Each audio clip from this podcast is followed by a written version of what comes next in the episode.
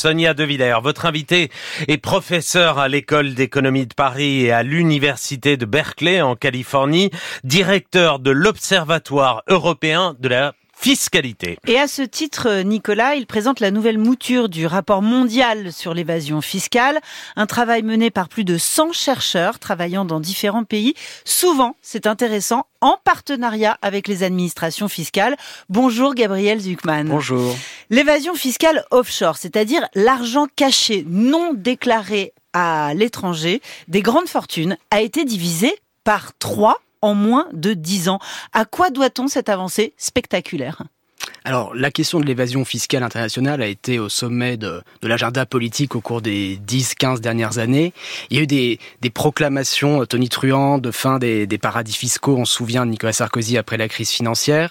Il peut être un peu difficile parfois de savoir quelle est la réalité des, progrès accomplis ce qu'on montre dans le rapport, c'est mm. que c'est pas tout noir et tout blanc. Mm. Euh, la situation est contrastée. Il y a eu des vrais progrès qu'il faut qu'il faut célébrer c'est la réduction effectivement de la fraude fiscale offshore, c'est-à-dire de la dissimulation des patrimoines dans les paradis fiscaux, qui a été permise par une nouvelle forme de coopération internationale, l'échange automatique d'informations bancaires en vigueur depuis 2017. Il faut néanmoins, j'insiste là-dessus, euh, bien avoir en tête que c'est pas parce que cette forme-là d'évasion fiscale très spécifique euh, a été fortement réduite que l'évasion fiscale des grandes fortunes en général a disparu. Bien au contraire, mm. il y a tout un tas d'autres sujets sur lesquels il y a des grosses déceptions l'évasion fiscale des entreprises multinationales, et puis des sujets qu'on n'a pas du tout encore attaqués, euh, euh, en particulier la taxation, qui est plutôt aujourd'hui une non-taxation des milliardaires. On va y revenir. Justement, euh, l'évasion fiscale des entreprises. On a commencé par la bonne nouvelle, ce qui fâche à présent. Lorsque les entreprises réalisent, réalisent des bénéfices à l'étranger, c'est-à-dire dans un autre pays que là où se situe leur siège, elles en profitent, dites-vous, pour transférer massivement l'argent vers les paradis fiscaux. De quelle somme parle-t-on? Oui, c'est la, c'est la grande évasion des sociétés multinationales. Et euh, Combien? Cette évasion représente aujourd'hui de l'ordre de 1000 milliards de dollars de bénéfices qui sont enregistrés euh, dans les paradis fiscaux, des bénéfices qui sont réalisés en France, en Allemagne, aux États-Unis, mais qui finissent enregistrés dans les paradis fiscaux. Et ce qui est intéressant, c'est que cette grande évasion, elle se passe pas à Macao euh, ou au Panama. Elle se passe avant tout en Europe. Mm. Euh, c'est Microsoft et Apple qui enregistrent des dizaines de milliards de, de, bénéfices en Irlande, bénéfices qui sont réalisés en France ou ailleurs. C'est Kering, il y a quelques années, qui avait délocalisé de façon artificielle ces bénéfices euh, en Suisse. Donc sur ces 1000 milliards euh, de dollars, il y en a à peu près la moitié qui atterrit dans les paradis fiscaux européens. Européens. Alors vous avez parlé de l'Irlande, les Pays-Bas. C'est l'Irlande. Mais c'est passionnant dans, ce, dans, ce, dans ce rapport parce qu'on imagine tous volontiers l'évasion fiscale aux Caïmans, aux îles Vierges, etc. Or, en réalité, c'est un poison européen. C'est l'Irlande, c'est les Pays-Bas, c'est le Luxembourg, c'est la Suisse. Alors, euh, les mesures qui ont été mises euh, en œuvre ces dernières années n'ont pas permis d'endiguer le phénomène jusqu'à présent. Il y avait eu un gros espoir en 2021 quand 140 pays se sont mis d'accord sur le principe d'une taxe minimale à 15% sur les bénéfices des sociétés multinationales. Une sorte d'impôt, d'impôt universel. Un impôt minimum, un impôt minimum, un plancher. C'était la première fois qu'il y avait un plancher qui était mis au taux d'imposition sur les bénéfices des entreprises. Et alors? Alors, c'est un vaste que s'est-il passé? Alors, euh, ça suscitait beaucoup d'espoir. Certes, le taux était faible, 15% ce qui est moins que ce que les PME payent en France, le taux normal est de 25%, mais au moins il y avait la promesse qui serait appliquée de façon systématique. Hélas, depuis 2021, euh, une série d'exonérations de, de niches fiscales ont été euh, introduites.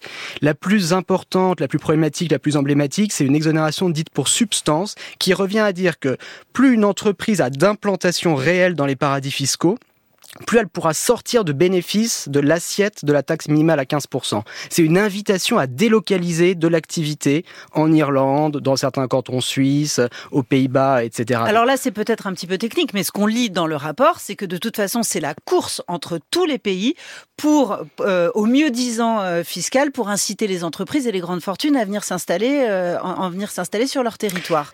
C'est la concurrence fiscale internationale qui risque d'être exacerbé par en fait cet, cet accord qui était censé faire juste l'inverse. Hein. On nous avait dit ça va être euh, la fin de la course au moins disant fiscal. On voit en fait aujourd'hui de nouvelles formes de concurrence fiscale émerger, en particulier pour tout ce qui a trait euh, au, à la production d'énergie verte. Ça a commencé avec la Chine qui a arrosé de subventions les producteurs chinois de, de photovoltaïque, euh, de batteries électriques, etc. Les États-Unis ont répliqué avec l'Inflation Reduction Act en 2022, euh, suite à quoi l'Union européenne euh, a assoupli ses règles très strictes en matière d'aide d'État, a encouragé les États membres à, répliquer aux États-Unis. Donc on se retrouve maintenant dans une situation où on, dit, on va distribuer aux entreprises deux à trois fois plus de crédits d'impôt et de subventions que ce qu'on leur prend par ailleurs avec la taxe minimale à 15%. Sauf que là, je vous arrête, si on veut on veut encourager le réchauffement climatique, évidemment, dans tous les pays, l'opinion sera favorable à des régimes fiscaux qui vont aider les entreprises à cette transition. Vous dites en gros que ça, ça a des effets pervers? Alors, il y a un aspect positif dans tout ça, c'est que bien sûr, ça peut contribuer à accélérer la transition vers une économie bas carbone, bien mm. sûr. Néanmoins, ces nouvelles formes de concurrence fiscale internationale ont le même problème que la concurrence fiscale normale sur les taux d'imposition, à savoir qu'elles bénéficient avant tout aux propriétaires des entreprises concernées. Et ça va pas être seulement des, des entreprises vertueuses. Par exemple, aux États-Unis, les entreprises qui touchent des crédits d'impôt, si elles n'en ont pas besoin, elles peuvent le revendre à d'autres entreprises, à des banques, à des sociétés pétrolières qui vont pouvoir faire baisser leur facture fiscale. Donc tout ça risque d'alimenter la montée des inégalités et ce faisant, on commet une grave erreur qui consiste à opposer la lutte contre le changement climatique d'un côté et la lutte contre les inégalités de l'autre. C'est l'erreur en fait fondamentale qui est au cœur de notre incapacité collective à lutter efficacement contre le changement climatique. C'est ça, parce que qui dit impôt dit redistribution et baisse des inégalités selon vous. Vous affirmez, Gabriel Zuckman, dans ce rapport, évidemment c'est un point saillant, que les milliardaires du monde entier, y compris en France, bénéficient de taux d'imposition effectif très très bas. Ma question est la suivante. Suis-je, moi, Sonia De Villers, beaucoup plus imposé qu'un milliardaire? Vous êtes beaucoup plus imposé que les milliardaires français et les milliardaires du monde entier. En effet, euh, quand vous regardez euh, les milliardaires, vous calculez leur taux d'imposition, ils payent entre 0 et 0,5% de leur fortune en impôts chaque année, en impôts individuels sur le revenu, en impôts sur la fortune quand ils existent. En comment est-ce que c'est possible Un milliardaire est taxé à 0,5. C'est dû à l'utilisation quasi systématique de sociétés écrans par les plus grandes fortunes. Donc moi, les cas individuels ne, m'intéressent pas, mais je vais juste prendre un exemple parce que ça permet parfois de bien comprendre les phénomènes. Vous prenez la famille Arnaud, qui en 2023 a touché 3 milliards d'euros de dividendes euh, au titre des bénéfices 2022 de LVMH. Pour l'actionnaire lambda, il y a une flat tax de 30% qui s'applique aux dividendes. Est-ce que la famille Arnaud a payé 900 millions d'euros euh, de taxes? Non. Elle a payé zéro ou presque en impôt sur les dividendes. Pourquoi? Parce que ces dividendes sont versés à des sociétés holding qui sont des sociétés écrans et ces sociétés écrans, les dividendes, une fois qu'elles versaient ces sociétés écrans, ne sont pas sujets à l'impôt sur le revenu des personnes Donc en gros, ce que vous me dites, c'est que la famille Arnaud et d'autres milliardaires français euh, euh, font de l'évasion fiscale. Est-ce que c'est légal? En fait, est-ce que ces procédés sont légaux? Alors on est, c'est c'est vraiment le cœur de la question et c'est là où ça devient très intéressant. C'est en fait dans une frontière entre la légalité et, l'illégalité.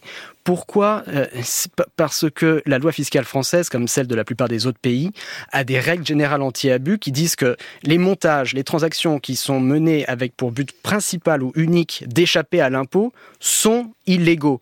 Or, ces sociétés écrans, ces sociétés holding, souvent elles n'ont d'autre but que purement d'échapper à l'impôt. Vous proposez une taxe 2%. 2% sur le patrimoine des milliardaires. C'est la façon la plus simple de régler ce problème. On propose effectivement d'instaurer un impôt minimum mondial de 2% sur la fortune euh, des milliardaires. Donc, euh, ils payent 0,05%. On dit qu'il faudrait que ce soit au moins 2. Aujourd'hui, euh, depuis les années 90, leur patrimoine a augmenté de 7% en moyenne par mhm. an. Donc, ça reste modeste, 2%. C'est moins de 3000 contribuables qui seraient concernés. Et néanmoins, cette petite taxe minimale sur moins de 3000 contribuables rapporterait, près de 250 milliards de dollars chaque année. Merci Gabriel Zuckman. Merci à vous.